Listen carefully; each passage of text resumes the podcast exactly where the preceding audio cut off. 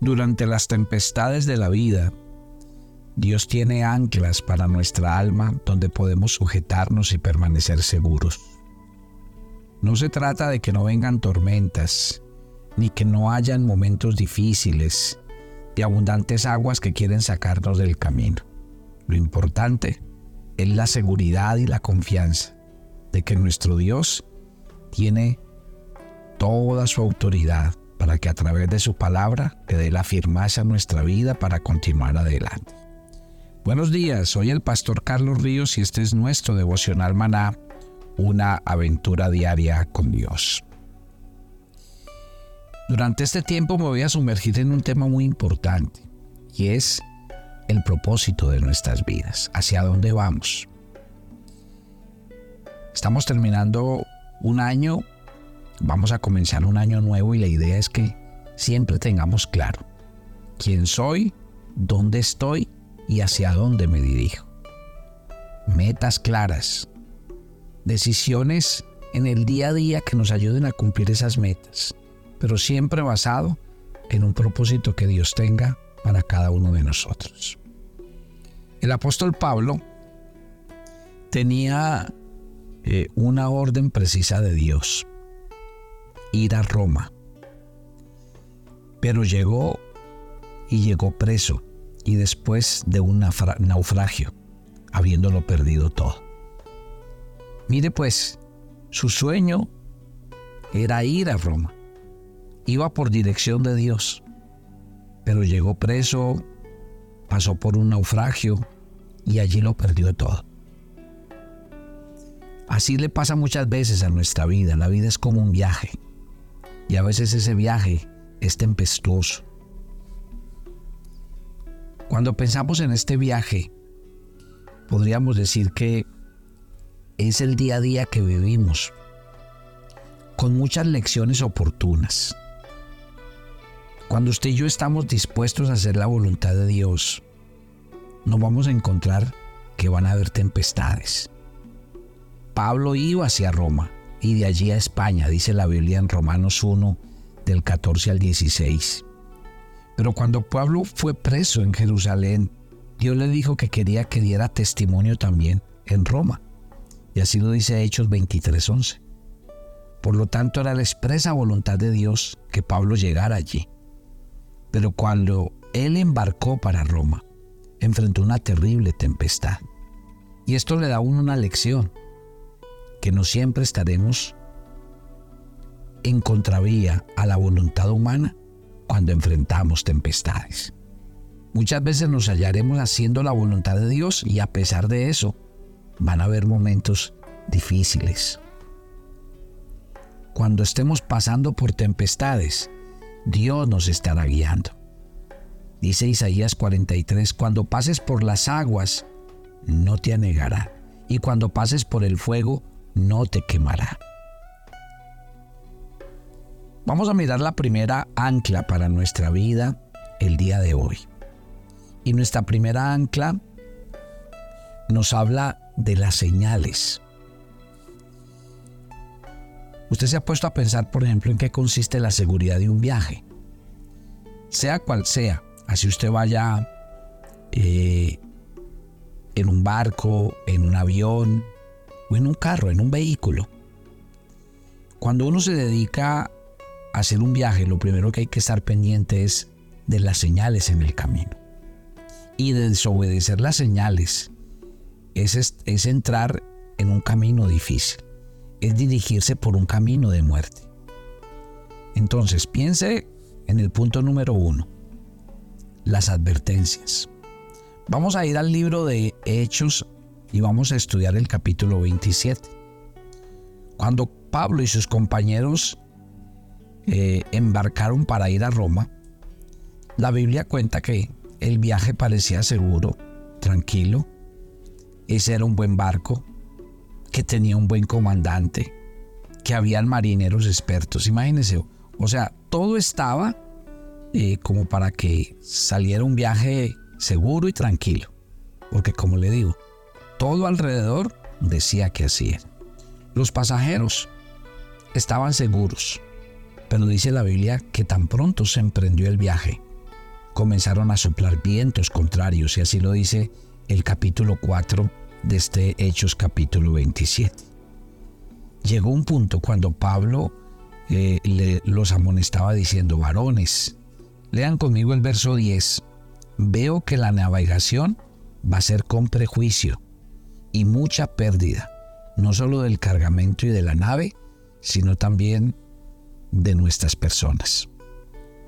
Ahora, ¿qué pasó?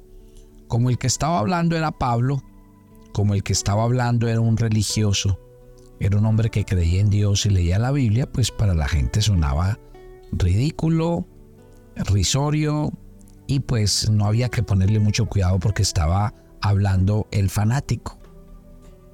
Ellos no oyeron el consejo de Pablo. ¿Qué pasó? Vino un tifón que dejó la nave sin control. ¿No ha notado usted? La mayoría de los accidentes son provocados por personas que no obedecen las leyes, que no observan las señales de advertencia a la vera del camino. De esa manera ponen en riesgo no solo su vida, sino también la de otros. Un carro puede ser algo espectacular, lujoso, que lo puedes llevar a uno de un lado a otro. Un carro para una persona que trabaja es el instrumento más valioso. Un carro puede ser un arma mortal si su conductor no pone atención a las señales. ¿No ha notado usted, mi querido Hijo de Dios, que a veces el cuerpo nos da señales de que hay que descansar, de que estamos estresados? A veces el matrimonio da señales que hay que hacer un alto, que hay que volver a retomar fuerzas. Los hijos nos dan señales. Todo en la vida, yo creo que la Biblia tiene advertencias. Dios nos habla. Por eso es que a veces es tan importante no solo ir, sino también entender y obedecer. Por eso el corazón de cada persona debe estar eh, siempre atento la Biblia dice que Dios habla y de muchas maneras. Pregúntese esta mañana. Tal vez la tormenta que usted está viviendo y la situación por la que está pasando, Dios le había advertido. Dios ya le había llamado la atención. Ya Dios le habló por una persona, por otra, por un medio, por el otro. Pero a veces estamos tan ocupados, tan afanados, tan entretenidos que no oímos las advertencias. Punto número dos. Pasemos al versículo 11. No solamente Dios es bueno para amonestarnos, llamarnos la atención, hacernos advertencias claras, pero además de eso hay algo que tenemos que agregar esta, esta mañana. La Biblia dice que el centurión, verso 11, daba más crédito al piloto y al patrón de la nave que a lo que Pablo decía. Lo que le dije, el centurión debe haber pensado, este Pablo puede saber algo sobre la Biblia, pero no entiende nada acerca del mar. Y el centurión que hizo despreció la advertencia de Pablo y prosiguió el viaje. No es seguro seguir por los caminos de la vida sin observar las señales y sobre todo cuando vienen de la palabra de Dios. Recuerden, ¿qué es la palabra de Dios? Es el manual de vida. Y cuando la palabra de Dios habla, ¿quién está hablando? Realmente el que habla es Dios. Y uno no puede ser incrédulo a lo que Dios habla, enseña y ministra el corazón. Punto número 3. Vamos al versículo 12. Y es que aquí dice que la mayoría de los que estaban en el barco eran de la opinión que partieran, que no oyeran el consejo de Pablo. También le voy a dar en este punto algo muy importante. La mayoría no siempre tiene la razón. La mayoría no siempre discierne la voluntad de Dios.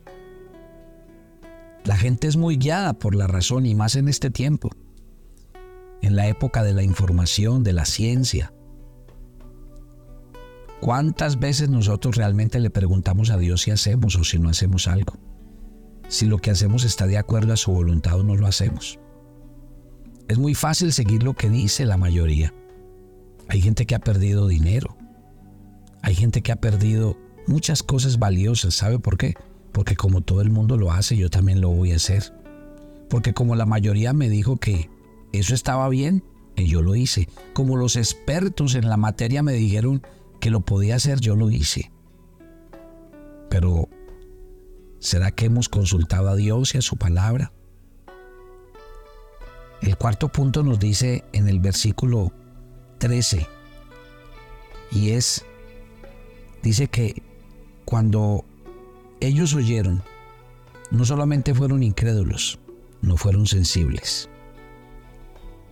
El insensato tapa los oídos a los consejos y recoge los frutos amargos de su desobediencia.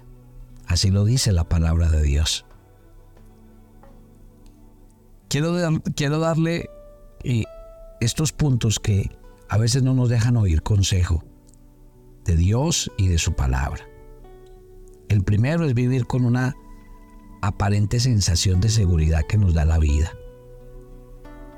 Muchos dicen tengo un trabajo, tengo eh, unos ahorros, tengo una buena empresa, estoy recibiendo dinero y, y los negocios que se vienen hacia adelante son muy buenos, hay muy buenas perspectivas, aparente seguridad. En esta historia que estamos leyendo de Hechos 27, luego que zarparon de Creta, desobedeciendo la advertencia de Pablo, percibieron que soplaba un viento lento. El mar estaba quieto con aguas tranquilas. Pero de un momento a otro hubo una agitación dentro de la nave. Tal vez muchos se burlaron de los consejos de Pablo. El viento lento, que hace que mucha gente confunda las circunstancias de la vida por un momento, parecía que Pablo estaba equivocado y que la mayoría estaba en lo correcto. La vida cambia de un día para otro y muchas personas lo saben. Porque hoy estamos aquí y mañana perdemos el empleo, mañana perdemos la salud, mañana perdemos porque no tenemos seguridad de absolutamente nada en la vida. Lo segundo por lo que la gente desobedece las señales es porque el peligro, mire, después del viento lento, repentinamente las circunstancias cambiaron y surgió un tifón y el mar se revolvió. Siempre que usted y yo dejamos de observar las señales de Dios a lo largo del camino de la vida, ¿qué pasa? Corremos el riesgo. De repente el tifón llega, la vida se transforma y todo se pone patas para arriba. Así suceden los accidentes repentinamente, surgen inesperadamente. Basta conseguir el camino sin observar. Y por eso hay que siempre tener una señal alrededor nuestro que dice peligro, que dice cuidado. En tercer lugar, ¿sabe por qué la gente no oye el consejo y le cuesta seguirlo? Mire lo que dice el versículo 15, que la furia de los vientos era tan rigurosa que ellos perdieron el control del barco. La nave ya no obedecía al comandante. El timón ya no estaba en manos de aquellos que conducían la nave. El barco quedó a la deriva. Las cosas se salieron de control. Y la vida cambió de un momento a otro. O sea, es un sentido completo de impotencia. La aparente seguridad, el peligro al que nos vemos enfrentados por no mirar los avisos y entender que las señales de peligro nos están hablando. Hay momentos donde hay señales que tenemos que atender y Dios nos da señales y las personas sabias nos dan señales y los padres le dan señales a sus hijos. Hay un cuarto elemento y están los versículos 18 y 19.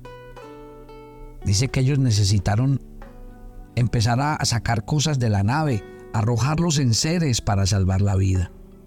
Hubo un gran prejuicio, muchas pérdidas financieras. Y eso pasa eso pasa con, el camino de la desobediencia, porque es un camino de desastre y a nivel financiero. Zarpar a las aguas para el viaje sin atender la advertencia lo lleva a uno muchas veces a perderlo absolutamente todo. Y en último lugar, quiero que piensen esto esta mañana. Dice el verso 20 que ellos perdieron toda, toda esperanza de salvarse todos, el centurión, los marineros, la tripulación y los 276 prisioneros que estaban embarcados en aquella nave perdieron completamente la esperanza. La muerte parecía inevitable, habían llegado hasta el final de la línea. Todo envuelto en un punto. ¿Hasta qué punto estamos dispuestos a oír y entender las señales que nos da Dios, que nos da la vida? Dios habla. Y tal vez a muchas personas Dios les ha hablado a través de su palabra. Y a muchos Dios les habla y se lo ratifica a través de la lectura diaria, de este devocional, de su pastor. Y Dios muchas veces nos advierte de una y de otra manera. La primera ancla de la que estamos hablando para poder aprender a vivir en medio de las tormentas de la vida nos dice, no eche por la borda, no menosprecie los consejos, las señales. Las señales que muchas veces lo que quieren es realmente advertirnos de que tenemos que tomar decisiones, hacer ajustes y dejar que Dios trabaje en nuestras vidas. Padre, gracias por esta mañana, por el comenzar de este nuevo día. Quiero colocar en tu altar la vida de cada oyente de maná y pedirte, Señor, que sus corazones sean advertidos, que sus corazones hoy aprendan a mirar las señales que hay a su alrededor. No es lo que digan los expertos, no es lo que diga la multitud, no es lo que piensa el mundo, es lo que Dios y su palabra nos están diciendo, lo que realmente debemos atender para el día a día. Te pido que tomes nuestras vidas, te entregamos este día, nuestra vida, nuestra salud, nuestro trabajo y nuestro diario vivir, y que tu presencia vaya siempre delante de nosotros. Nos encomendamos a ti y pedimos tu bendición en Cristo Jesús. Y yo los espero mañana. Bendiciones para todos.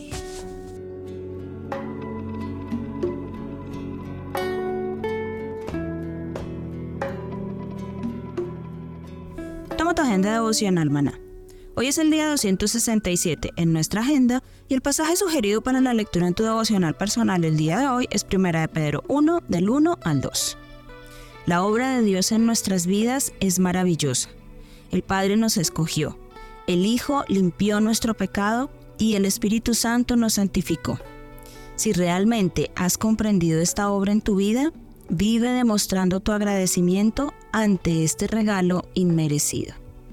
Te invitamos ahora a que respondas las preguntas que encuentres en tu agenda que te llevarán a conocer cada vez más a Dios y crecer en tu vida espiritual. Y para confirmar tus respuestas, visita nuestra cuenta de Facebook Devocional Maná o nuestra página web devocionalmaná.com.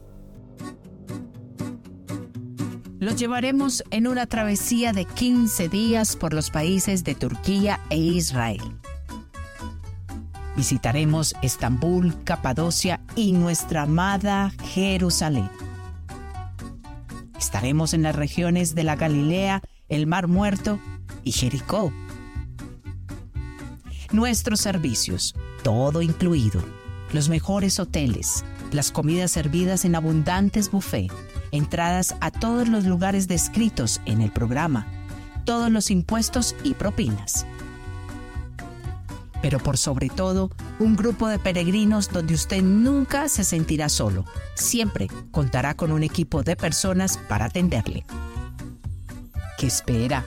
Únase a nuestro grupo y conviértase en un peregrino a la Tierra Santa. Te invitamos.